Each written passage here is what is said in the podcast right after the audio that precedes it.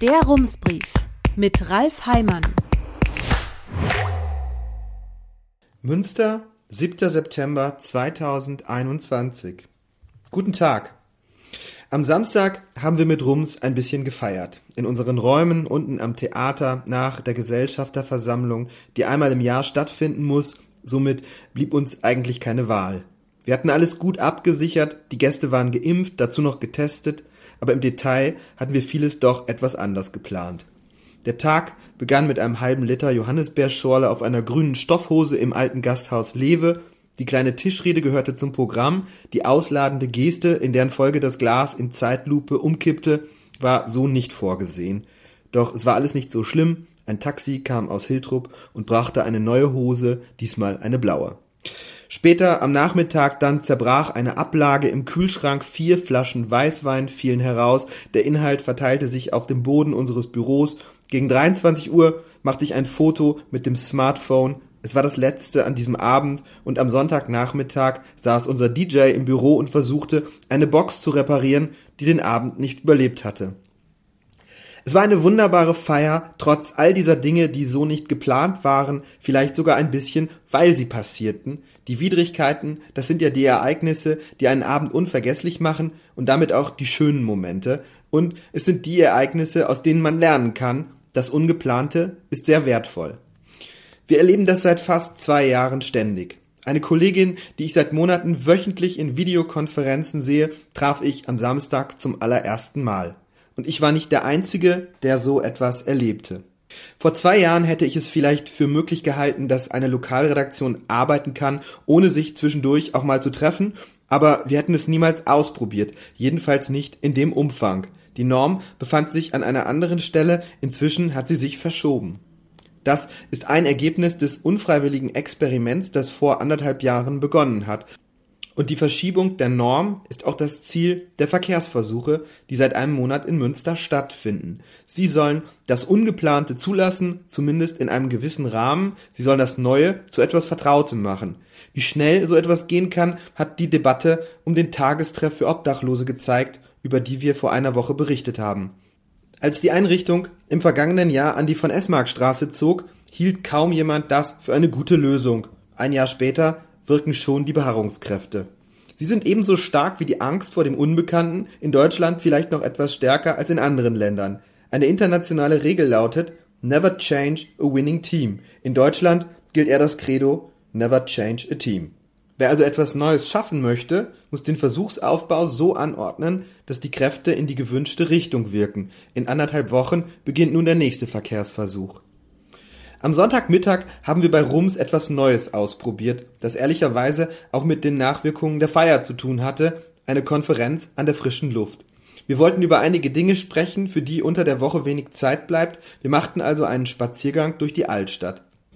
Auf der Hörster Straße liefen wir an den Pollern vorbei, die in der Mitte der Fahrbahn stehen und inzwischen einige Meter in die Luft ragen, damit niemand sie mehr übersehen kann. An dieser Stelle waren einige kleinere Unfälle passiert, das sind die unschönen Nebeneffekte von Experimenten, ein Problem wird sichtbar, die verlängerten Poller sind eine Lösung. Die Bänke am Rand der Fahrbahn sind wiederum der Versuch, aus Vorstellungen Erfahrungen zu machen, wie es ist, auf einer Bank an einer verkehrsberuhigten Straße zu sitzen, das können viele Menschen sich vorstellen, wie es sich anfühlt, über diese Straße zu laufen, auf der Bank eine Pause zu machen, die Stille wahrzunehmen und die ganze Atmosphäre des Orts, das muss man schon erleben.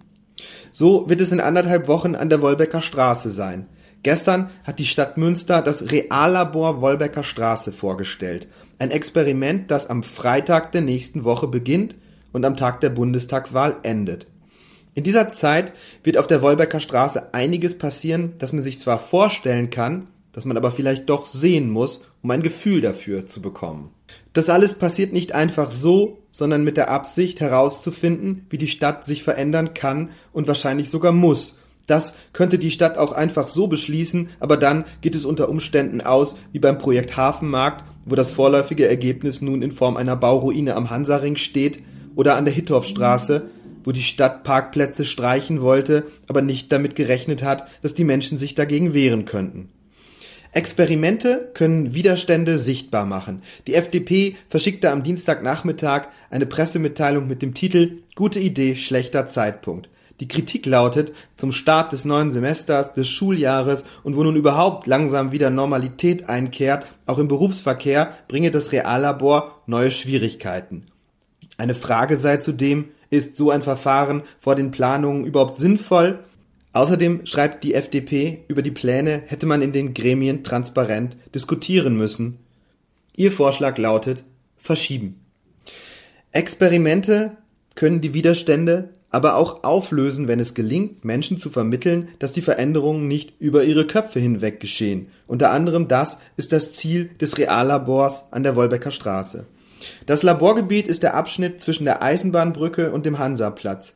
Auf einem Teil der Strecke gehören die Radwege dann anderthalb Wochen lang denen, die zu Fuß unterwegs sind. Fahrräder müssen auf die Fahrbahn ausweichen, dort gilt Tempo 20, ein mobiler Marktstand ist auf der ganzen Straße unterwegs.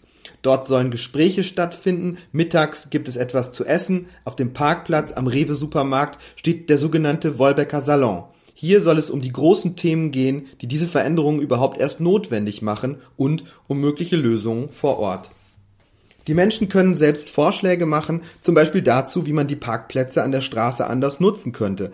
Anregungen findet man an der Hörster Straße. Bänke am Fahrbahnrand oder Holzinseln zum Sitzen. Vielleicht haben Sie selbst noch andere Ideen, dann können Sie Vorschläge einreichen. Und wenn Sie darüber hinaus mehr über die Vorstellungen der Stadt Münster zur Innenstadt der Zukunft wissen möchten, dann gehen Sie auf die Seite zum Projekt Stadtraum Leben Münsters Mitte machen, das dem Reallabor den Rahmen gibt. Und Sie sehen schon, ein wesentlicher Bestandteil der Zukunft wird der visionäre Dreiklang sein, beziehungsweise sein Spezialfall, der zupackende Dreiklang, dessen drittes Element immer das Wort machen ist. Die CDU richtet schon seit einiger Zeit so gut wie alles auf diesen Dreiklang aus, bundesweit Deutschland gemeinsam machen, in Münster Zukunft gerecht machen und im vergangenen Jahr auch schon in Rheine gemeinsam Kinder machen. Ich möchte Ihnen noch von einer Idee erzählen, die vielleicht auch einen Versuch wert wäre. Vor einiger Zeit schrieb Yannick Werremeyer mir, ein Bauingenieur aus Münster, 30 Jahre alt, er hat als Verkehrsplaner für die Stadt gearbeitet, ist gerade in Elternzeit und er hat sich Gedanken dazu gemacht, wie man ein Problem lösen könnte, das jährlich viele Menschen das Leben kostet. Abbiegeunfälle an Kreuzungen. In Deutschland sind laut dem Bundesverkehrsministerium im vergangenen Jahr 426 Menschen bei Fahrradunfällen gestorben. Und als die Polizei und als die Polizei Münster im März ihre Verkehrsstatistik für das vergangene Jahr vorstellte, sagte Polizeipräsident Falk Schnabel, Kollisionen zwischen Fahrrädern und nach rechts abbiegenden Fahrzeugen machten in Münster ein Drittel aller Unfälle aus, es sei die häufigste Unfallursache. Wenn man anfängt, sich mit dem Problem zu beschäftigen, sieht man schnell, es gibt nicht die einfache Lösung. Entschärft man an einer Stelle ein Problem, wirft man ein anderes auf. Vor zwei Jahren hat der Allgemeine Deutsche Fahrradclub eine ganze Fachtagung zum Thema sichere Kreuzungen veranstaltet. Der Gesamtverband der deutschen Versicherungswirtschaft hat einen 150 Seiten langen Forschungsbericht zu Abbiegeunfällen erstellt, unter anderem am Beispiel Münster. Darin steht etwa, dass in über 90 Prozent der Fälle die Schuld bei den Menschen liegt, die im Auto sitzen. Es gibt verschiedene Ansätze und Modelle, die auf unterschiedliche Weise zu verhindern versuchen, dass Autos oder Lastwagen Fahrräder im toten Winkel übersehen. Zum Beispiel Abbiegeassistenten. Der Lkw-Hersteller MAN hat erst im August angekündigt, die Rückspiegel in seinen Fahrzeugen durch Kameras zu ersetzen. Eine andere Möglichkeit sind Spiegel.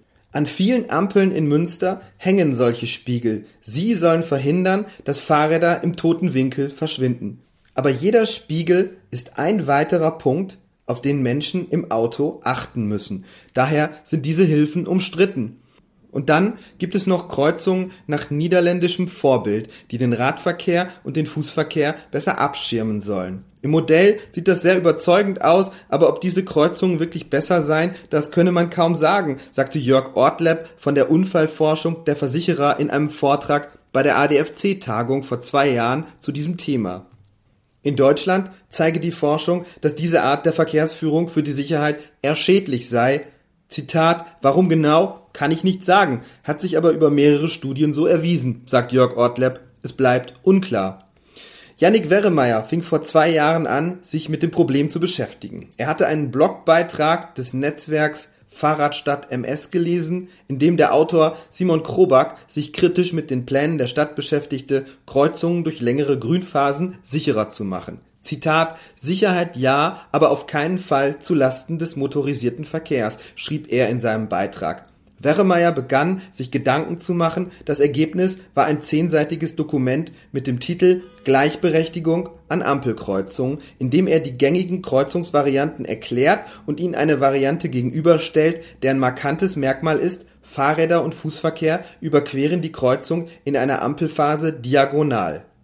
Das ist keine völlig neue Idee. Die Stadt Detmold hat so etwas ebenfalls ausprobiert, doch das Modell in Detmold unterscheidet sich von dem Werremeyers. Die Gefahr von Unfällen durch Autos, die nach rechts abbiegen, bestehe weiterhin, sagt er.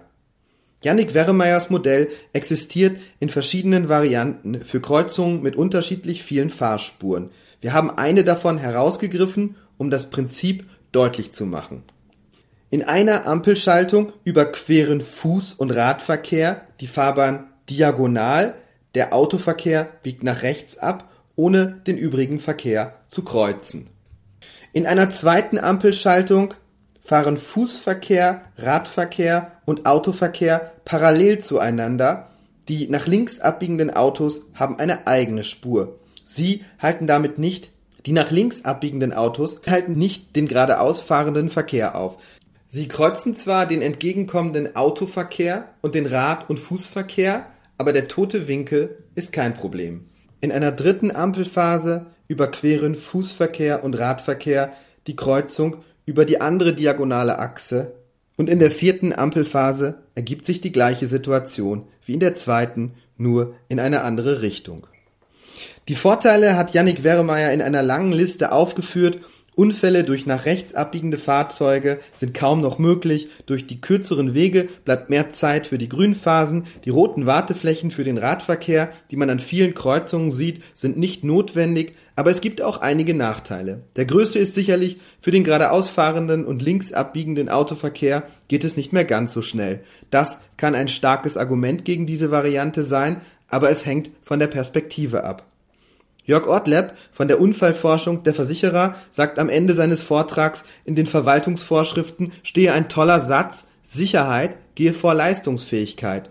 Sein Plädoyer an die Planerinnen sei, sein Plädoyer sei, Zitat, wenn irgendjemand sagt, aus Gründen der Leistungsfähigkeit darf ich jetzt hier nichts machen, um die Sicherheit zu verbessern, der gehört gesteinigt. Zitat Ende. Das klingt etwas drastisch, aber die Aussage ist klar.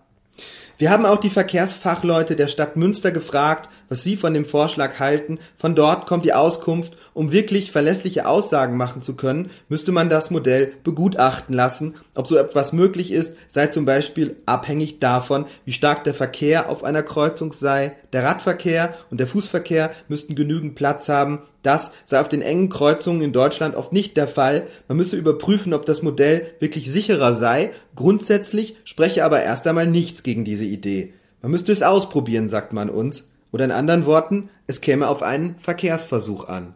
Herzliche Grüße, Ralf Heimann. Rums, neuer Journalismus für Münster. Jetzt abonnieren. rums.ms